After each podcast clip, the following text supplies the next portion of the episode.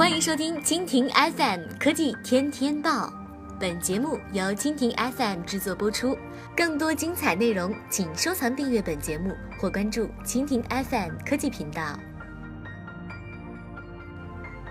BAT 播报：iOS 版微信更新聊天文本复制功能，支持摘选式拷贝。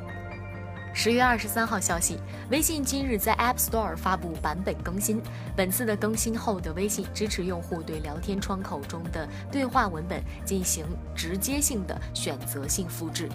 此前，用户如果需要对微信聊天消息当中的内容进行复制时，不能直接对段落中需要的目标文本进行摘选式拷贝，只能整段拷贝，用户体验上确实有些不太方便。一直以来，这个问题的解决方式常用的有两种，一种是整段粘贴到文本框编辑，然后手动删改；另外一种呢是双击聊天气泡，然后让该聊天气泡全屏变成白底黑字文本，然后再选择需要的文字进行复制。今日更新之后呢，此次原本需要中转的高频操作将变得更加灵活和人性化。